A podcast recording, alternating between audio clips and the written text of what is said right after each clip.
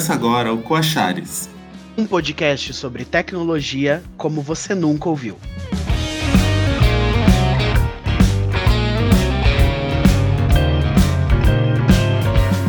E aí, pessoal? Aqui é o Leander. E aqui é o Humberto. E você está ouvindo o nosso episódio de estreia.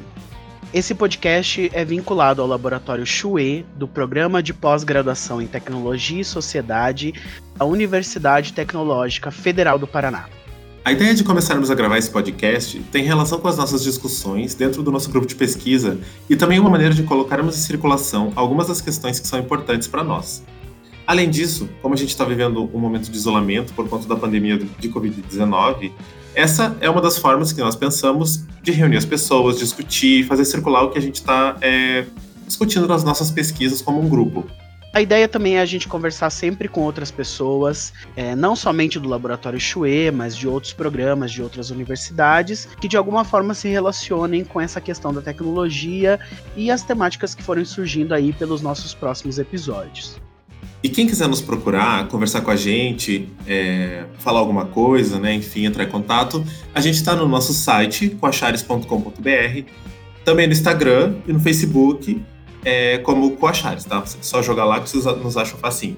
E nesse episódio de estreia, o nosso tema é justamente uma questão que é muito presente nas nossas discussões, né? O que é tecnologia a partir da perspectiva dos estudos de ciência, tecnologia e sociedade, né, os estudos CTS. Vamos para a pauta então, Humberto? Vamos.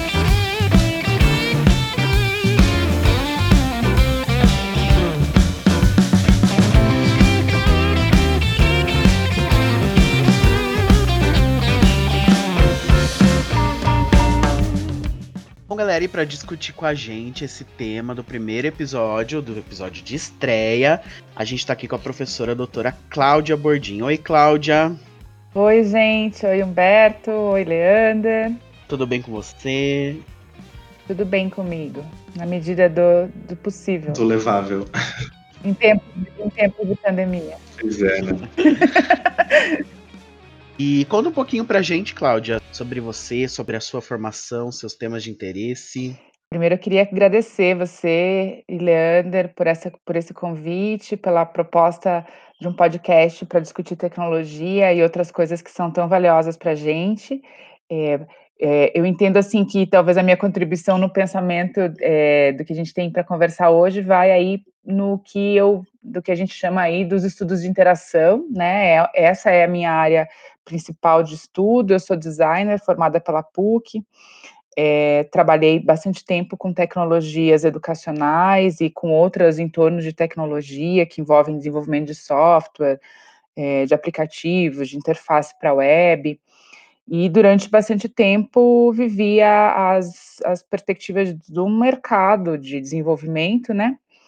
E quando lá em 2005 eu comecei a me interessar pela área acadêmica e, e fui estudar um pouco mais a fundo é, interação humano-computador, eu acabei encontrando aí uma perspectiva é, que, me, que me conectou, que foi o design de interação, e outros estudos do design de interação que apontavam para uma perspectiva cultural, né, uma perspectiva de sociedade, e não só uma, uma visão do que a gente entendia como é, a, a interação como cognição, ou a interação como é, o, só o clicar e a relação com a interface, né? Então, eu acabei me, me deslocando aí para esses estudos a partir da academia, e disso geraram-se mestrados e doutorados para discutir essas temáticas, né? E mais recentemente, com o doutorado, a minha temática foi pensar na educação é, desses estudos do interagir principalmente essa questão dos estudos do design de interação como área formativa, né? Então, é, vinda do design e me deslocando para a área da computação né, em vários momentos, pela pós-graduação, pelas parcerias, eu entendi aí que a gente tem a necessidade de falar de uma educação é, um pouco mais crítica na formação desses perfis que são é, basicamente tecnológicos, né? Quando a gente fala de designers e, e programadores que estão atuando nesse mercado, a gente está falando de, de profissionais muito específicos, né, que têm uma carga aí de conhecimento muito específico e que precisam muitas vezes, né, fazer um deslocamento é, do ponto de vista para poder entender cultura, entender sociedade, entender pessoas, né? Então foi foi esse, essa conexão, né? E você é do, é do design, né? Como que é Sim. a sua formação? Então, Berta, eu sou, eu sou formada em design e a minha, minha meu caminho começou com um técnico em desenho industrial no, no antigo Cefet. Foi lá que eu comecei a fazer meu primeiro estágio de web, né? Lá nos idos de 90 e, e sei lá, 98, eu acho, 97, 98, num, num grupo é, muito pioneiro que começou a, a, a pensar web é, dentro da UTFPR.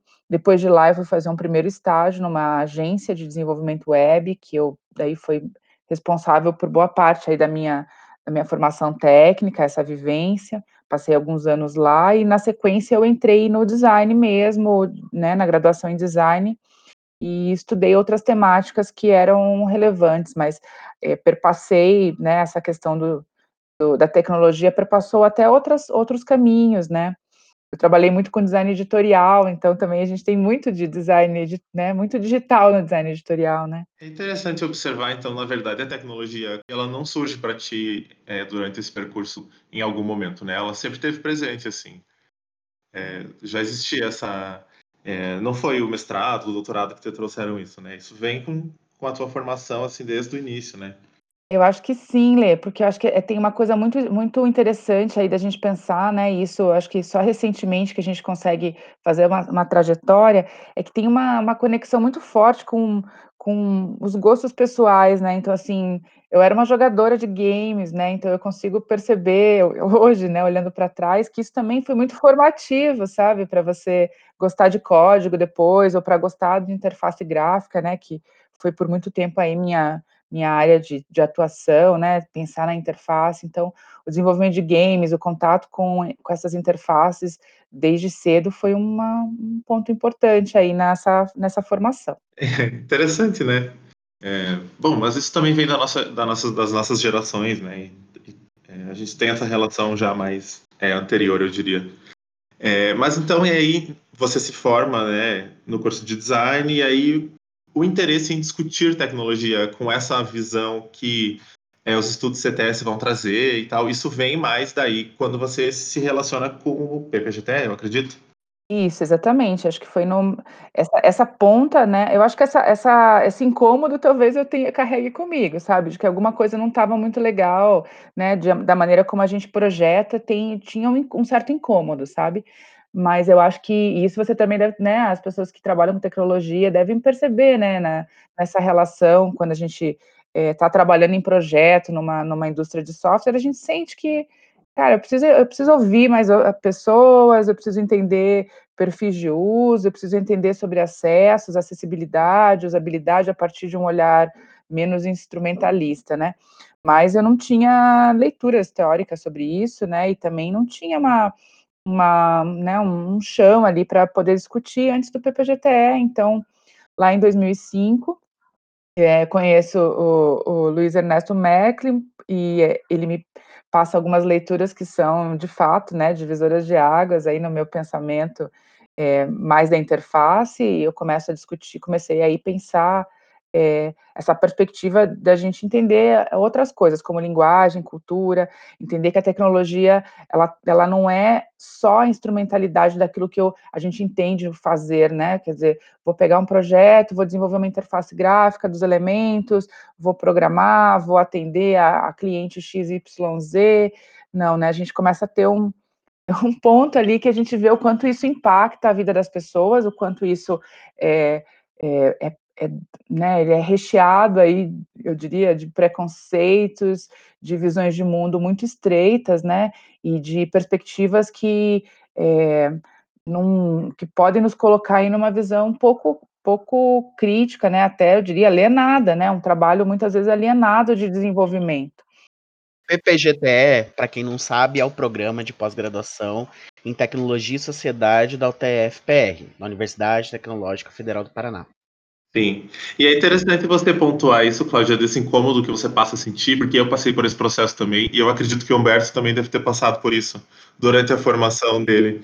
É... E é interessante observar que tipo, esses caminhos nos levaram até é, esse lugar, né? De estar tá discutindo essas coisas e se aprofundar nessas teorias. Eu acho que é legal agora a gente pontuar aqui é, como que é, essa visão né, que vem desse incômodo e aí passa por todo um processo formativo, né? Como ela se diferencia em relação a uma perspectiva é, de entendimento mais comum da tecnologia?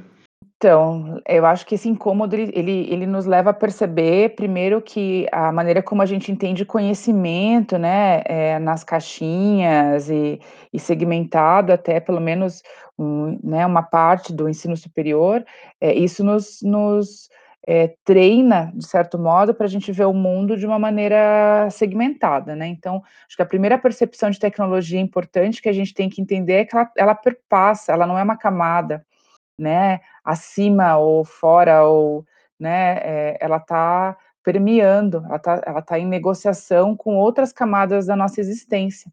Acho que a primeira percepção é essa, né? Que ela não é, está fora, não é algo que eu escolho de lá de dentro, pego, né? Agora eu vou falar de tecnologia. Não, tecnologia está em tudo, está no, tá no contexto do, da linguagem, ela está nas mediações que a gente escolhe para poder é, fazer alguma coisa, por exemplo, né? Na, na ideia dos instrumentos, é, né?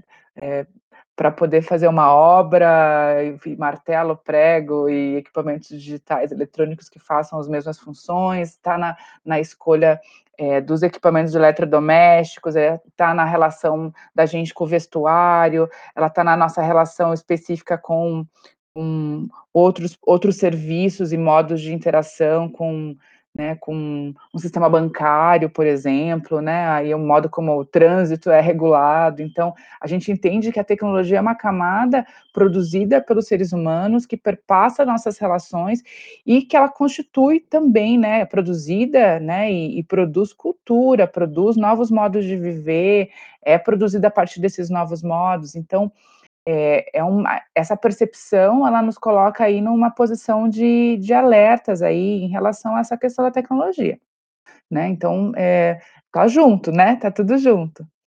É, por exemplo, é, eu, eu sou da comunicação, né? Você tinha falado, Leandro, que a gente meio que se choca um pouco, né? Quando começa a ter essas novas leituras e tudo mais. Acho que foi até a Cláudia que falou isso, com as leituras que o Merkel passou para ela. É, e isso aconteceu comigo também, né? Eu, eu venho da comunicação, que é uma área bem disciplinar, né? E querendo ou não, essa visão mais comum de tecnologia lá é uma questão mais instrumental mesmo, como a, ferramental mesmo, como a Cláudia falou. Né? A tecnologia é aquilo que vai me permitir a comunicação, mas é, é rasa ainda essa percepção de que a própria tecnologia faz parte da construção de como eu posso ou não me comunicar, né? Isso que você falou, na escolha das, dos vestuários, na escolha das roupas, mas também a própria escolha que essas empresas fazem de como construir essas roupas, esses vestuários, essas, esses sites de redes sociais, por exemplo, né? Tá muito em muito agora esse tema, né, das redes sociais e da questão da privacidade e tal. E, mas como a tecnologia está perpassando essa própria construção de como eu posso ou não me comunicar é bem isso, né, Humberto? Eu acho que vocês que estudam linguagem, acho que tem um, um ponto muito importante aí a pensar, que é, é justamente essa, né, a, a, noção de que a linguagem também ela é normativa, né, que ela está dentro de um escopo e que quando a gente quebra um pouco, né, e a gente entende que ela está nessa construção cultural da tecnologia, ela passa por mediadores para poder chegar a ser o que ela é, aí é uma, é uma quebra significativa, né? Sim, e linguagem também é tecnologia, né? A gente também usa a linguagem para. Isso. Com certeza.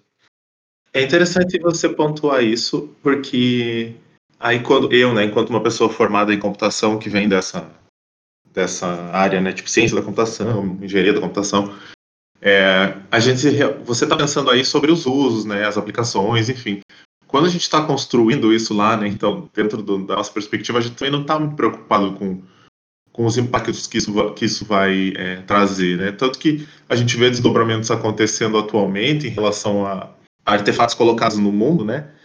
É, que não é, e aí a gente vai né, conversar com as pessoas que desenvolveram eles ou ver depoimentos delas, a, a, gente percebe que essas pessoas elas ficam muito um pouco chocadas às vezes, né? É, quando elas param para refletir sobre o que que tudo aquilo que ela fez trouxe é, e, e, o que, que surgiu a partir daí, né? As problemáticas que vão se, se construindo, né? Com, com, com essas tecnologias.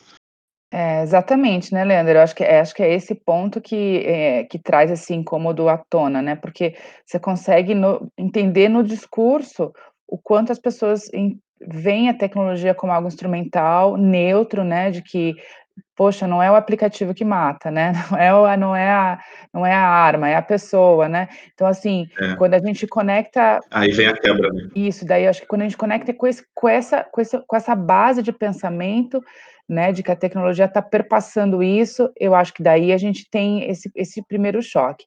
E ao conversar com as comunidades desenvolvedoras, né, com designers, com, com programadores, que eu tive a oportunidade de fazer alguns momentos dessa trajetória acadêmica, e isso lá desde 2005, mas antes disso, né, com, com parceiros de trabalho mesmo, a gente percebe uma certa imersão num, numa ideia de neutralidade. Né? Então, assim, ao mesmo tempo que existe uma visão quase que, assim, eu diria, é, da ficção científica, né, sobre um certo determinismo, né, de que, é, né, a gente vê filmes como, né, ou séries como Black Mirror e outras ficções científicas que colocam a, a tecnologia como problema na, na mesa, né, para a gente discutir no cotidiano, é, ao mesmo tempo existe essa uma, uma certa ideia de que a, a, tecnologia é neutra, né, de que os seres, né, que os seres humanos é que, que estão fazendo usos é, né, a, a, imorais ou amorais desse, desses, desses elementos, o que é, dá uma certa, né, nos coloca numa posição de um, alerta, né, então quer dizer, é, se é, no processo de formação desses profissionais a visão, a visão da tecnologia não está exatamente clara, como que a gente vai querer, então, pensar numa indústria de software, ou uma empresa, ou um mercado que também se atente para essas questões, né?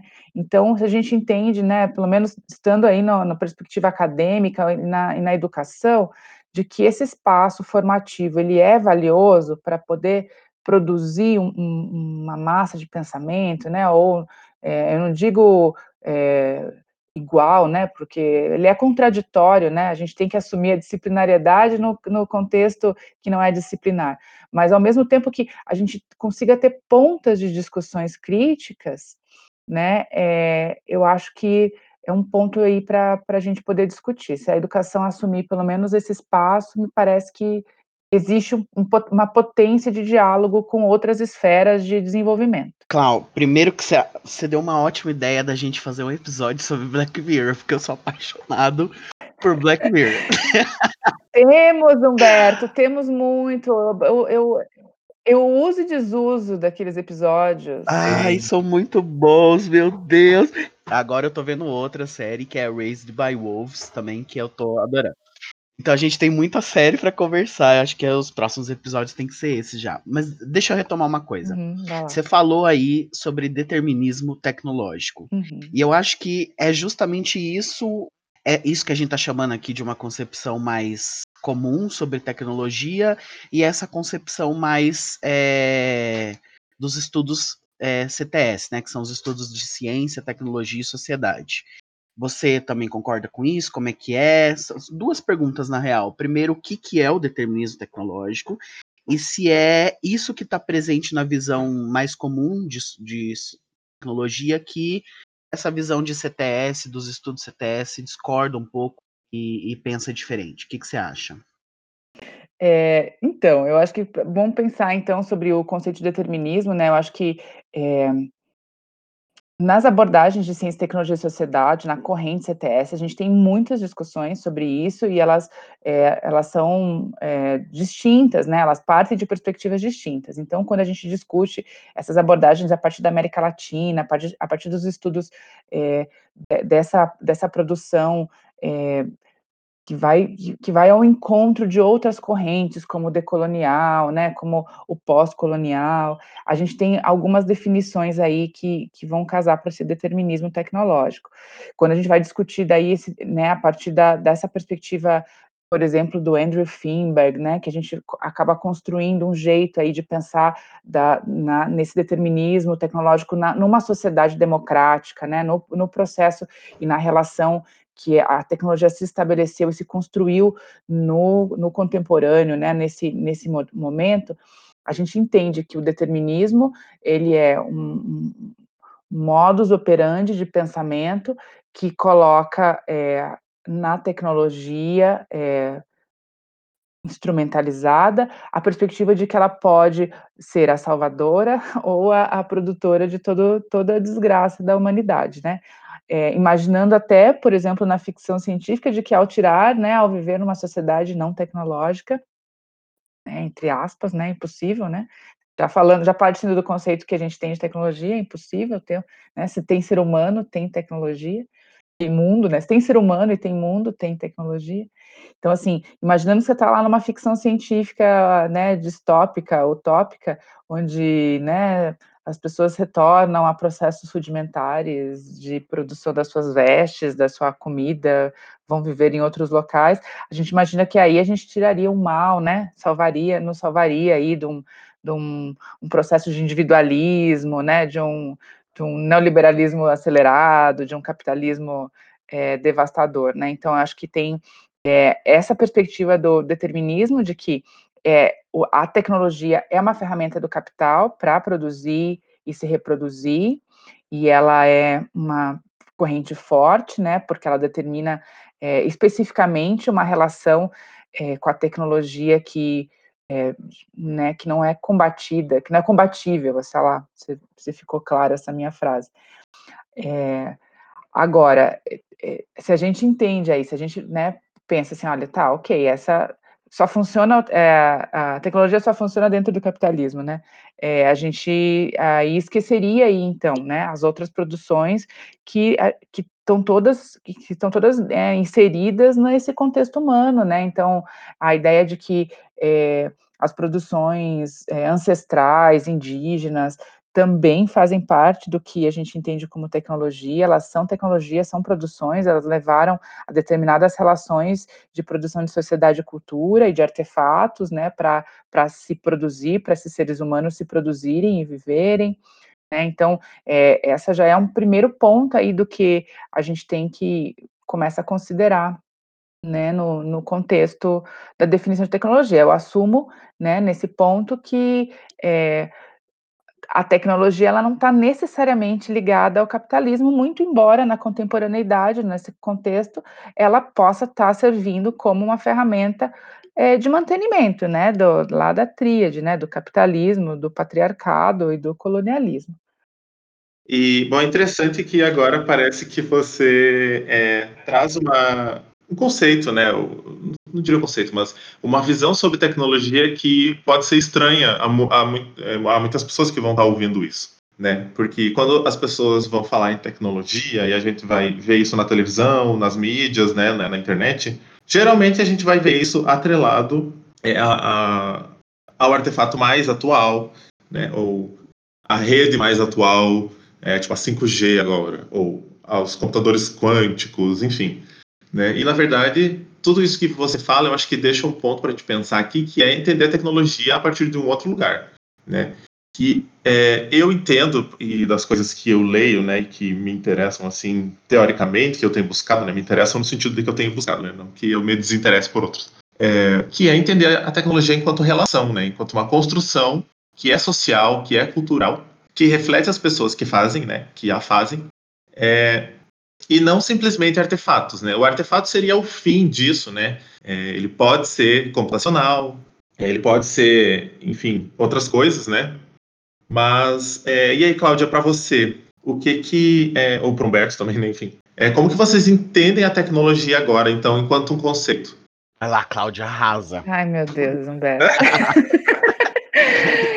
Ah, eu não sei, eu acho que a gente foi se produzindo, né, nessa visão. Eu tô assim, é, eu acho que assim, eu tive tantas trocas é, com linhas diferentes, né? Tantas pesquisas é, sua, né, do Leander, do Humberto, Humberto, de outros, da Ana Rivera, né, das equipes, o pessoal que trabalha com acessibilidade, essas visões construídas foram tão fortes, né, do próprio Rodrigo Gonzato, com Vieira Pinto, né, então a gente foi discutindo muitas questões que perpassam nossas, nossas, né, a minha visão inicial, assim, né, então eu acho que a minha percepção é, né, se eu pudesse definir, a tecnologia tá, ela é, faz parte da, da produção humana de cultura, e ela produz sujeitos e sujeitas e pessoas, né, é, ao mesmo tempo que ela também é um, um artifício, um, um, ponto, né, nesse, nisso que o, o Leander falou, né, dos objetos, dos artefatos, ela é um, uma potência de controle, de poder, né, de mantenimento das relações sociais de controle, das assimetrias, né, ela é responsável é, historicamente por diversas assimetrias, eu diria assim, né, e, e, acho que até além de assimetria, é, é, desigualdade mesmo, né, vamos ser materialista, é, ela é produtora, ela negociou é, sentido com um modelo é, de exploração, de, né, de, que reforça essa, né, uma visão humani pouco humanista, né, da humanidade, pouco humanista da humanidade, que é engraçadíssimo, né. É interessante. É, essa semana eu assisti uma fala do professor Dagnino, na Unicamp lá. Na verdade era na UFOP, né? Que ele estava fazendo uma fala e ele falou, né, um pouco sobre isso e sobre como é, os engenheiros eles surgem para é, simplesmente conseguir controlar, né, dominar um conhecimento, é, definir ele e aí nesse processo delimitar ele enquanto algo que pertence a determinado grupo de pessoas, né, que é inacessível aí a outros, claro, né construindo aí a relação de poder. É, e é muito interessante. E essa semana eu assisti aquele documentário O Dilema das Redes, que está Netflix agora. Uhum. E também, é, é, aí eu acho que fica muito, muito claro, assim, né, escancarado, como tudo isso agora que a gente, que foi criado em relação a redes sociais, a essa pervasividade do, é, da tecnologia computacional, né, é, do processamento, enfim, é, do acesso constante e contínuo em todos os lugares, é, a redes sociais, como tudo isso se é, transformou o ser humano em um produto, né, a ser vendido. E eles colocam no documentário exatamente esse ponto, né? Nós nos transformamos em produto a ser vendido para empresas, né, que querem construir propaganda em cima, é, que querem fazer propaganda em cima de nós. É, e tudo isso é, é, muito interessante agora, né? Considerando que interessante então no sentido bom, né? Interessante enquanto ponto para a gente pensar, né, essa tecnologia e como que o CTS está entendendo ela e está discutindo ela, né? Não sei se vocês concordam comigo, enfim. Não sei se vocês chegaram a assistir esse documentário. É, não, com certeza. Não, com certeza, Lê. Nossa, muito, muito bacana essa, essa questão, né? Porque é, eu, é aí o ponto, né? É, essas construções, elas passam por por, por, por poder, né? Vocês estudam essas relações de poder mais do que do que eu tenho estudado e é, eu até entendo, né? A gente quando a gente lê muito, né? Eu li bastante o Andrew Finberg, né? A Judy Jackman, né? E tem uma discussão muito forte ali sobre a potência democrática da tecnologia e eu como entusiasta dessa perspectiva de que, né, vamos junto, a gente pode se empoderar de, de né, na, nas frinchas e na, na, né, na, nos espaços, né, principalmente quando eu penso em educação, eu penso nisso, né, a minha perspectiva de fé e de esperança é essa, né, mas ao mesmo tempo a gente vê a força que esses mecanismos têm para para cooptar nossas percepções, né, para colonizar, inclusive, nossas visões. É, é, mais ou menos aquela visão, assim, né, que eu tenho, assim, poxa, eu adoro música brasileira, mas eu gosto tanto de pós-punk inglês, entendeu? e, e eu não consigo abrir mão disso, porque isso também me constituiu, então, eu acho que muitas vezes as pessoas também, se, elas se colocam nesse jogo, né, eu estou dentro de um jogo muito sofisticado das redes sociais, não é? Então, assim, eu não quero eliminar as redes sociais da minha vida, mesmo tendo uma visão visão de que elas estão produzindo essas questões, né? Então, é, como é, talvez o espaço da, da, que o CTS nos ajuda, né, que os estudos em ciência, tecnologia sociedade e outros da perspectiva crítica vão nos ajudar, é, existe a possibilidade da gente resistir? Existe a possibilidade da gente é, viver isso nessa, nessa dimensão da, da vida social é, e ser afetado de uma maneira é, não sei se construtiva, né, ou, ou ao menos é, que, eu, né, que eu consiga viver a rede social sem ficar deprimido num, numa rodada de, de Instagram por estar tá sendo submetido a, a um algoritmo manipulador, Sim. que eu consiga é, adquirir produtos tecnológicos sem é, é, sem ter a visão crítica de que eles, eles estão produzindo é, desigualdades em outros contextos. Então, eu acho que tem um ponto aí que a gente tem que imaginar, né? Que essa relação tem um social, mas também tem esse indivíduo, né? Esse indivíduo que está imerso, que está que está curtindo é, viver este mundo digital. A gente vê isso com a pandemia, né? É, vocês estão vendo essa montaréu de mitos, né? Inclusive esse que a gente está fazendo e tantos outros que eram inexistentes há poucos meses atrás, né? A maior parte dos meus colegas de trabalho nunca tinham entrado numa ferramenta digital, nunca tinham participado disso. Hoje estão fazendo lives, estão, são entusiastas da tecnologia. E eu não acharia isso ruim, né? Eu acharia que isso é um jeito da gente se empoderar, né? Como diria lá o, o, Finberg, né? Um jeito da gente democraticamente se apropriar da tecnologia para transformar nossas vidas. Né? Entretanto, né, eu diria que esse entusiasmo tecnológico ele tem um preço específico no momento que a gente está vivendo, né? Então ele tem um preço do isolamento, ele tem um preço do, do, do, do distanciamento e provavelmente de outras coisas que são bem mais né, concretas, por exemplo, né, a, precarização das, das do, trabalho, né, a precarização dos modos de vida é, em casa, com divisões de tarefas, entendeu? A, a sobrecarga da, de, né, da, da, de alguns papéis dentro de casa, das mulheres de maneira geral, mas de outros papéis que também estão aí, né, para cuidado de criança, cuidado da casa. Então, é, é, é uma baita, é uma baita é, reflexão quando a gente tem que entrar nesse cenário, né? A gente sempre tem que pensar, ó, existe uma visão da sociedade, existe a minha existência também como indivíduo, né? Que como é que eu vivo nisso tudo, né? Falei um monte, Humberto, desculpa, gente, mas agora me empolguei. Não, mas é isso aí mesmo.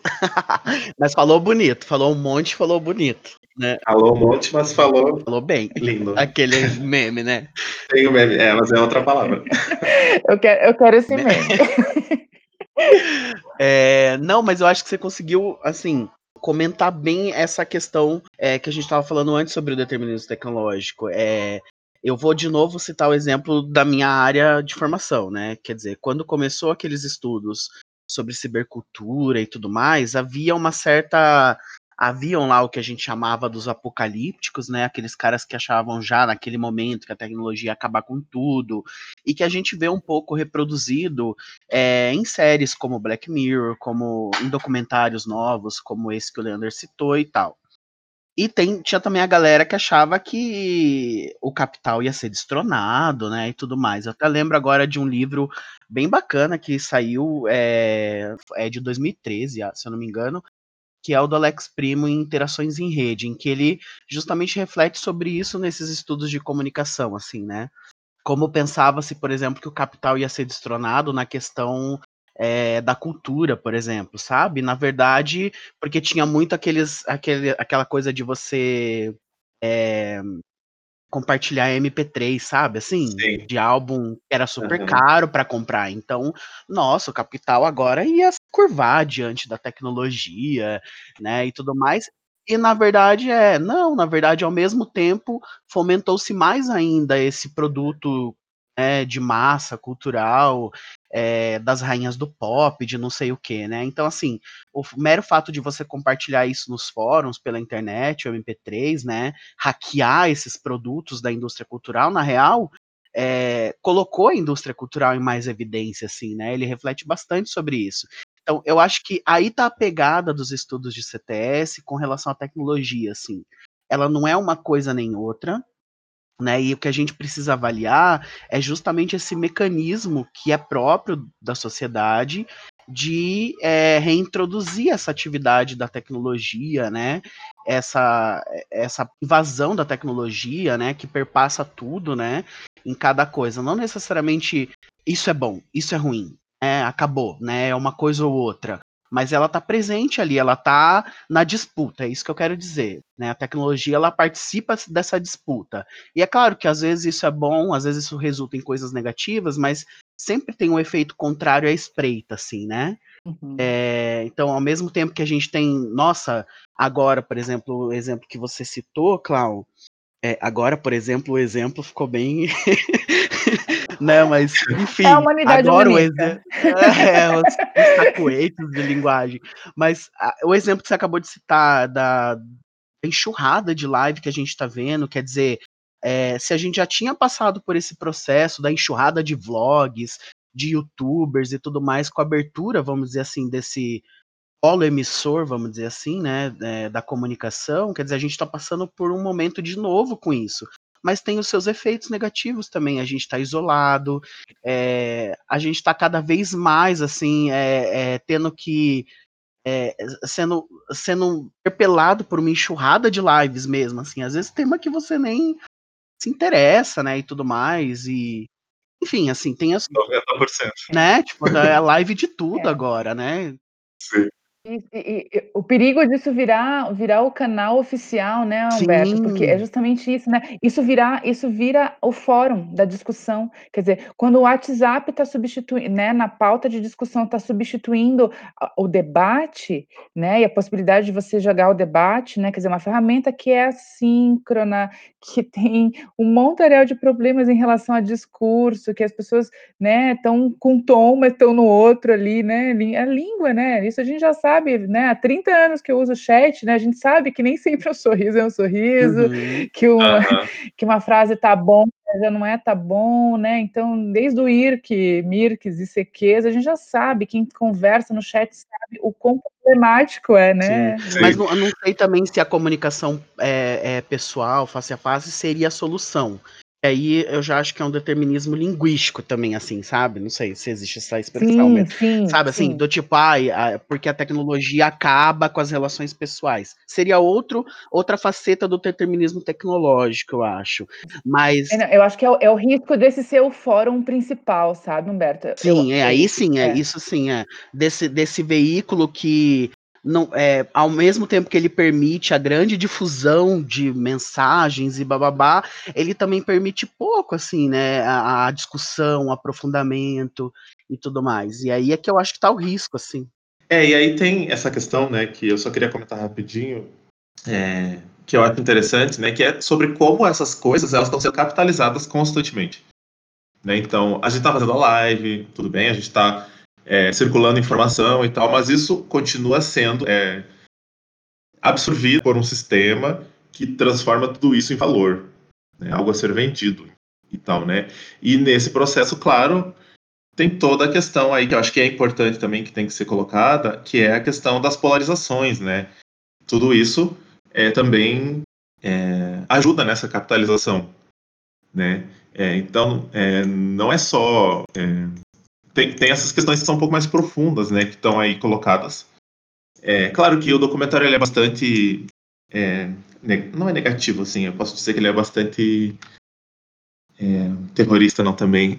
Me ajuda em uma palavra. Ele pensa de um jeito bem determinista. Não, não. Ai. Não? Um pouco. Ah, catastrófico é o que eu queria falar. O documentário é. é bem catastrófico, né, no que ele põe, é, mas são pontos que são, acho que precisam ser refletidos, né, e que eles vão estar tá aí dentro do CTS sem sombra de dúvidas, uhum. né, em algum ponto do CTS, porque CTS também é muitas coisas, né. Isso, eu acho que tem uma, essa questão do catastrófico, né, Leandra, que eu acho que tem, a gente acaba, é, é um jeito também de, de, controle, né, porque eu, eu, eu, percebo, assim, nas ficções científicas, que exista, é, que essa, a ideia de você colocar a tecnologia como algo é, negativo e algo que está destruindo as relações sociais, ela tem uma visão de controle de medo muito grande, né? Então, assim, isso é, implica, por exemplo, na ideia de afastamento da tecnologia, de dizer que, né, que para desenvolver tecnologia, é, quem desenvolve tecnologia, é, né, tá Não, eu perdi a linha do pensamento, gente, que eu vi aqui uma, uma coisa que eu ia falar assim que está conjecturado com, com o diabo, né? Visões religiosas de tecnologia, ou visões espirituais e místicas. Não, se eu entendi bem, você está dizendo, Leander, que é, por mais que tenha uma questão catastrófica, a gente tem que refletir sobre isso. É isso, né? É, porque também quando a gente pensa assim, a gente está colocando dentro de uma binaridade, né? Que é construída dentro da, é dessa visão um pouco religiosa católica que a gente tem, né, sobre as coisas, que é do bem e do mal, né, do inferno e da terra, do céu, né, e tal. E também não é por aí, eu acredito, né? A gente pode encontrar meio termo entre as coisas, né? Acho que isso também, isso que eu tô falando vem um pouco das coisas que eu estudo, né? Mas é, sair desses dois polos é importante. Exatamente, né, Lê? Acho que essa questão moral, né, que discute essa moralidade por trás da tecnologia, dos acessos, né? Então, eu acho que eh, isso também implica num certo medo de, de fazer parte de uma sociedade tecnológica, de, de se empoderar das ferramentas, né? De, de colocar numa ação, de entender, por exemplo, entender o código, entender o que está por trás das coisas que você usa, é, escolher essa ou aquela ferramenta, fazer escolhas, né? Eu acho que também o, o medo não ajuda nesse, nessa perspectiva, né? A ideia de catástrofe não ajuda, ela, ao contrário, né? Ela não é formativa, né? Se você deixar para lá, não, não é que a situação vai parar de existir, né? Você só está se alienando daquilo, né? Então, eu acho que dominar, entender, se aprofundar nisso, é, e aí, nesse processo, tentar subverter também é um caminho, né? E é um caminho muito válido, inclusive. Com certeza. É. é e outra coisa que eu acho que é legal a gente pontuar aqui é como isso é, a, é, toda essa discussão ela é bastante alheia assim quando a gente vai pensar em informações que são muito técnicas né? É, técnicas no sentido de voltadas ao, ao técnico ao artefato né? As planilhas aos padrões enfim. É, eu por exemplo é, ter discussões assim é tanto que como a gente falou nas nossas trajetórias antes né? Isso surge para mim já com bastante tempo depois que eu já tinha me graduado né que isso me salta aos olhos, né, com maior, claro que o incômodo ele sempre estava lá, mas é, a, a, importância, a necessidade de buscar essa problematização, ela vem, né, com o tempo, e eu não tinha esse essa base da onde partir, né, eu precisei ir atrás disso, né, claro, isso a gente sempre faz, né, independente do que a gente vai querer estudar ou entender, né? Mas era interessante ter, ter tido uma base, pelo menos, lá que viesse do início da minha formação, né? É, eu acho que a emergência desses estudos também, eles são muito próximos desse, dessa última década, né, Leander? Então, eu acho que, é, não que essas discussões não tiver, não estão aí já presentes desde a década de 60, 70, né? Mas eu, eu sinto, né, até pelas questões quando a gente discute mulheres na tecnologia, né, essas temáticas, elas não, elas eram menos presentes há uns 15, 20, uns 20 anos atrás, por exemplo, né, quando eu estava na, na graduação. Então, muita coisa a gente caminhou em 20 anos é, em acesso, em discussão é, inclusiva, em discussões. Então, se a gente tem aí é, um pensamento também é, que está que tá trazendo à tona essas temáticas, a gente também deve muito a essas é, essas décadas aí de, de lutas, né, da, da, das comunidades também que estão fazendo isso por meio de outras discussões sobre democracia, sobre direitos, sobre inclusão, sobre acesso, né, eu lembro do Marco Zero da Internet também, bem recente, para discutir essas questões de acesso à internet, hoje a gente vai falar né, começa a falar sobre as leis de dados, né, dos dados sensíveis, e como que essas políticas também foram, ao longo dessas duas últimas décadas, se,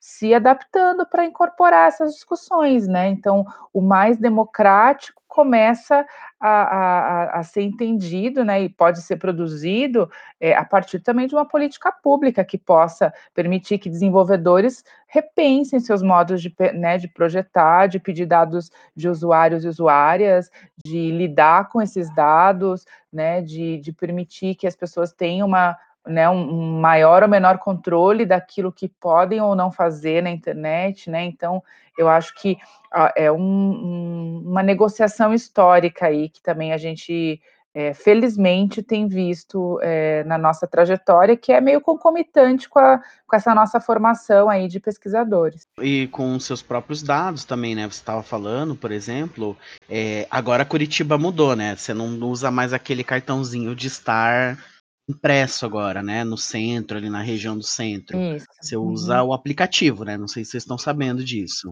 Enfim, é um aplicativo, é uma. É, não sei se a palavra correta é concessão, mas é um aplicativo autorizado pela prefeitura para fazer essa gestão de pagamento e de controle de onde você está estacionando. Então, é um serviço público. Né? Embora seja uma empresa privada que fez um aplicativo, o serviço é público, né? Eu estou usando um serviço público. Agora, se você vai ler a, a, as regras de privacidade, a política de privacidade desses aplicativos, eles estão, eles podem usar os seus dados é, geolocalizados e, enfim, seus dados pessoais para estabelecer um perfil é, específico sobre você para te direcionar publicidade. Tá literalmente escrito isso. Para te direcionar publicidade e mensagens de terceiros. Quer dizer, eu tô para usar um serviço público agora, eu preciso concordar em receber publicidade direcionada de uma empresa privada. É. Quais são os limites disso, né?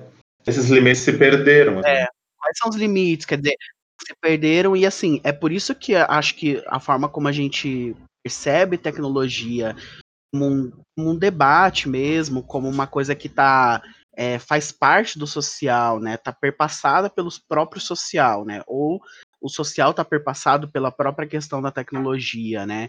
E não necessariamente se ela é boa ou se ela é ruim, porque se a gente colocar em discussão se os aplicativos são bons ou ruins, bom, tem para um monte de gente vai ser bom, né? Quer dizer, você não precisa mais comprar em nenhum lugar, você pode ter o crédito pré-estabelecido ali, você só coloca, é mais prático e tá, tá, tá. Para um monte de gente pode ser ruim também, né? Quer dizer, as duas visões são aceitáveis.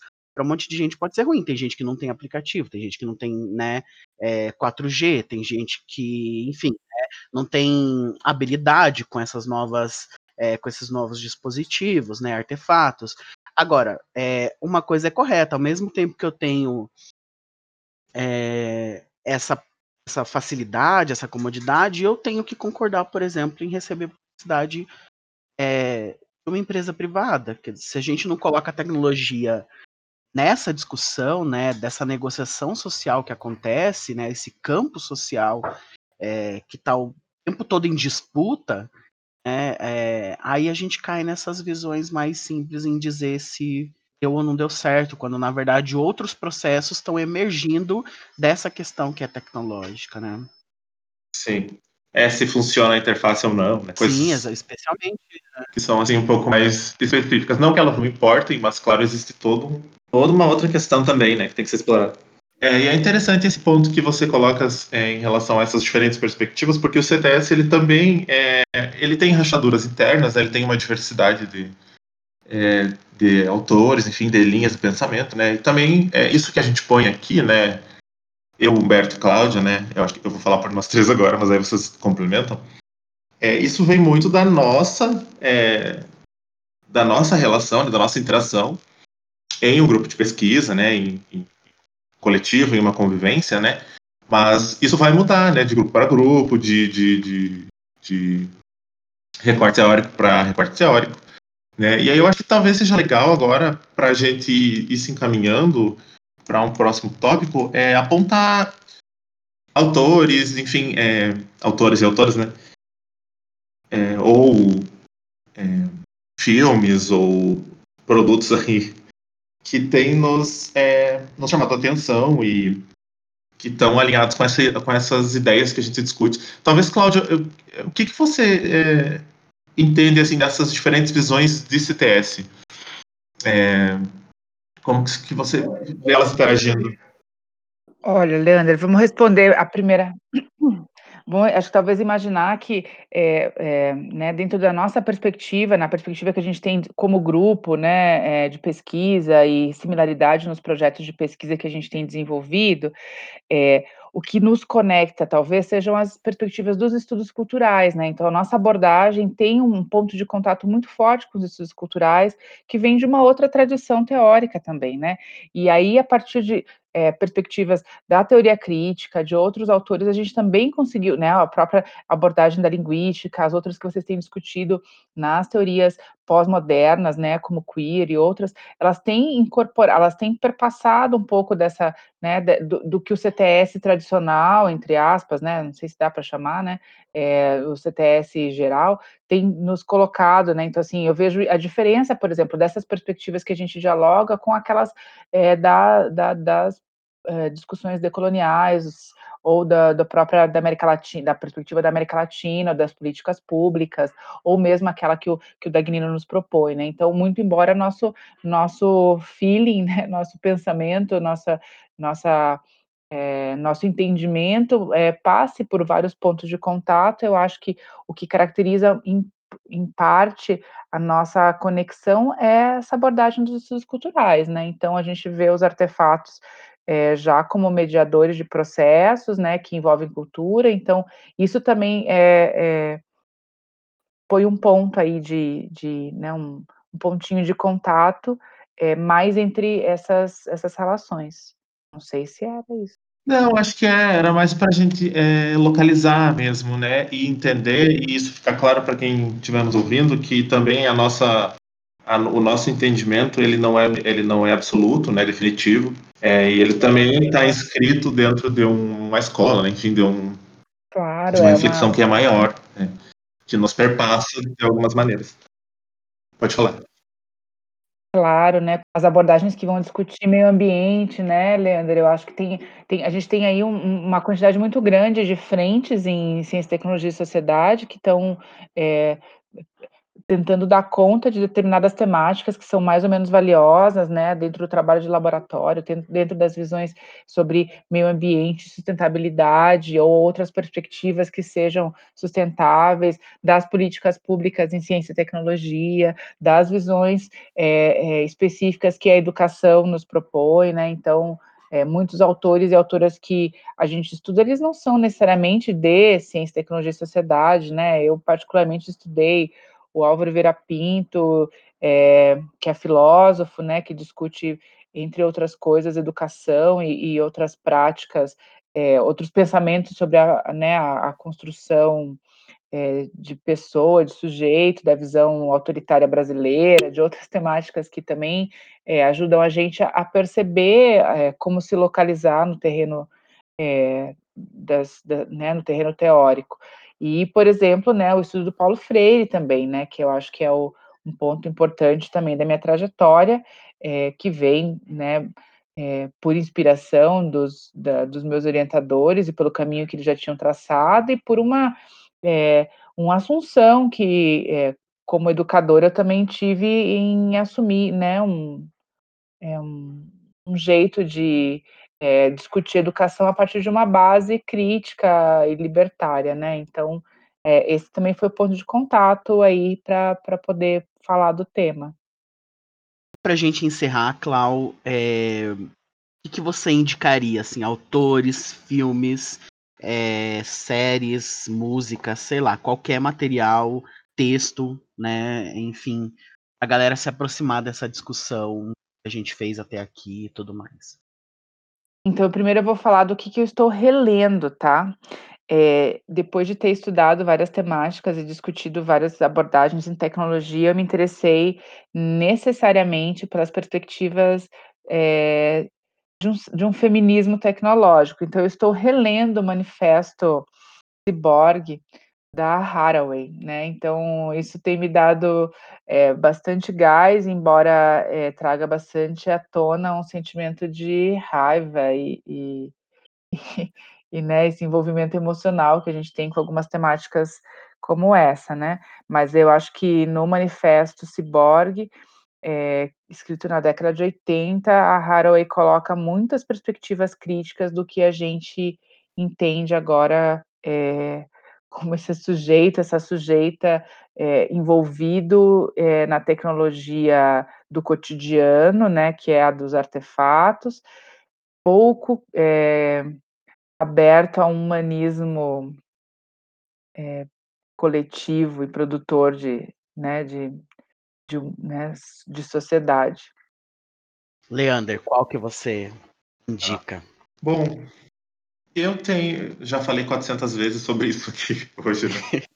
mas enquanto uma pessoa da computação, né, que está estudando é, interação, enfim, ou, interagir, é, algo, algo que me chamou muita atenção nesses últimos dias foi o Dilema das Redes, né, o documentário. Eu acho que ele é, coloca para nós, pessoas que trabalhamos com apps, é, tecnologias móveis, enfim, é, vários é, dilemas e pontos que a gente vai precisar tratar, né, que foram sendo deixados de lado até um ponto em que o problema se tornou algo um pouco assustador, né? Então eu acho que é algo que me, me faz pensar é, apontamentos sobre coisas que precisam ser discutidas, né? Não necessariamente ele vai trazer o, o teórico, né, o, a base para isso, mas ele deixa muitas questões que é, são incômodas, assim. Né? Então é, eu, eu, vou deixar esse ponto aqui, já que a gente já falou sobre tanta coisa, né? É, eu vou deixar esse como a minha indicação aí. A minha indicação, eu sou duas, porque, né, eu sou guloso, né? Eu vou dar duas indicações. É, a primeira é a, a primeira é a tese da Cláudia. e a Cláudia acabou de defender. Quer dizer, acabou não, né, Cláudia? Já faz uns... Fazem 370 dias. Uhul! Nossa, é, já fazem 23 dias, horas. Um, um aninho. 23 horas e 15 minutos. É, eu acho que sim. Essa parte das horas é 7, 8, 9, 10 segundos. Mas é a tese da Cláudia, que o título é Conscienciação em Design e Interação, cursos e práticas educacionais abertas para esperançar. Gosto muito.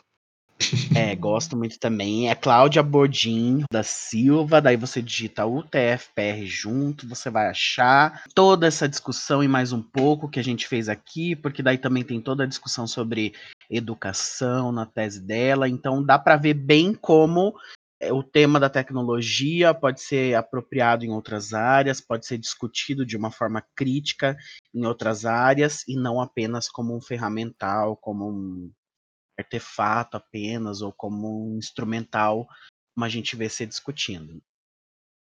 E eu também quero indicar uma série que é, na real a gente já falou aqui que é a Black Mirror, quer dizer, né? Série essencial para isso, né? Para a gente falar sobre essas questões, que eu acho até, como eu falei, a gente tem que fazer uns episódios sobre isso, assim, que tem muita coisa para discutir, mas especialmente é, um episódio que é o White Bear, e, não sei, de alguma forma a gente pensar ali através daquele episódio é, sobre tecnologias de punição. Né? É, não só a tecnologia no sentido geral, né? Quer dizer, o próprio parque, as, né, as próprias coisas, é, é, o celular na mão das pessoas, mas é, como o direito, ou como as normas jurídicas, ou como né, os discursos são também tecnologias, e naquele caso ali, tecnologias de punição. Sim. Gosto bastante, inclusive. Muito, muito legal. Ai, eu amo, amo. Bom, ficaram dicas bem interessantes. É... Aí, conforme os nossos episódios vão surgindo, a gente vai trazendo outras temáticas, né? É, o bom é que a gente tem muita coisa sendo produzida agora, tanta coisa que a gente é, não consegue dar conta muitas vezes, né? Mas a gente tem aí para todos os gostos, é, materiais para todos os gostos e todos os interesses. É, eu acho que eu vou aproveitar então para agradecer muito a Cláudia por ela ter aceitado Ai, gente. É, conversar com a gente. Eu é que agradeço. Foi ótimo, gostei muito. Foi ótimo para mim também. Até parece que a gente não conversa em outros lugares, né? Mas ultimamente é, tá difícil. gente nunca se fala. É. Tá difícil, né? Mais ultimamente agora, né? Considerando que a gente só vai conversar a gente tem que começar por esses canais. Agendar, agendar podcasts para conversar com os amigos. Né? Vai ter que Essa é a nova, é a nova ordem mundial. Fazer lives. Fazer lives. lives no Instagram. Nova ordem mundial. e é isso aí. Lau, muito obrigado pela sua presença, por ter topado. Certo, eu, eu fiquei muito feliz de conversar com vocês, organizar algumas ideias aqui e quando quiserem apareçam para conversar. Não vou deixar Insta nem nada, não me sigam, pelo amor de Deus, que horror. Não me siga, não. A gente vai querer aparecer para conversar toda semana amigo, agora. Minha amiga, me procura por outros canais, assim, né, humanamente humanos. Né? Humanos, demasiados humanos. Cláudia, você quer falar alguma coisa para encerrar? É, então, Leandro, eu acho que como reflexão a gente pode é, pensar, né, aos estudantes que estão ou, né, é, que estão é, ou que estão começando no, na, nas áreas de tecnologia, de experiência de uso, de usuário, né, as experiências de usuários, usuárias, pensamento sobre design, projeto e, e tecnologias digitais. É, eu recomendo fortemente que vocês façam reflexões é, como essas que, né, do, dos filmes e das ficções científicas e, e, pensem a respeito dos papéis, né? Que tipo de papel eu assumo quando é, projeto, né? Então sei que é um processo histórico, né? A gente vai vai trilhando isso ao longo da nossa jornada, mas é, se colocar aí atenta e atento às, aos convites demasiado sedutores para uma visão entusiasta da tecnologia, né? É, pensem na tecnologia como produtora de democracias, de discursos, de práticas mais abertas, mais transparentes, né? É, e não altamente é, nem produtoras de capital somente. É isso. Sim. É isso aí. Então tá, eu acho que era isso por hoje. Foi ótimo. E lembrando, pessoal, é quem quiser nos procurar, é, conversar com a gente, mandar alguma mensagem, é, a gente está no site coachares.com.br e a gente também está no Instagram e Facebook com as páginas é, Coachares. Tá? É fácil de achar. Aí, quem quiser falar com a gente, manda uma mensagem. Humberto, queres falar algo? Não, eu fico assino embaixo que a Cláudia fala. Assino embaixo. Sempre. Muito legal, gente. Muito bom. É Obrigado, Cláudia. É, obrigada, Lê. Muito legal. Foi bom conversar com vocês. Até a próxima. Até a próxima. Até a próxima, galera. Tchau.